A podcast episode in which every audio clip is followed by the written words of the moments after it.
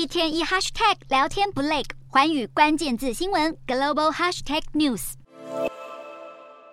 热门韩剧《浪漫速成班》里，妈妈们在路上竞走，但她们不是在运动，而是要跟其他母亲比体力。如果晚一步排到队，小孩就没有补习班可以读。而这样子的场景在南韩社会真实上演，不止家长很拼命，学生们也要挤在补习班到很晚才回家。南韩升学竞争超激烈，比起台湾有过之而无不及。连刚上小学的儿童放学后也要去补习，学英文、学音乐，还有各种才艺，连孝道礼仪课都有，好保存他们的传统礼仪。调查显示，成绩优秀的学生参加补习班的时间和费用都更高，父母的教育程度、家庭经济状况跟小孩参加补习班也有直接关系。其实，南韩政府也想要处理这个问题，用政策辅导禁止课外辅导，从补习班解放学生，也让家长的经济压力不要那么大。只是目前看起来作用不大，反而更刺激家长和学生到私校就读，普通家庭更依赖补习班。究竟该如何翻转教育问题，让小孩脱离地狱朝鲜？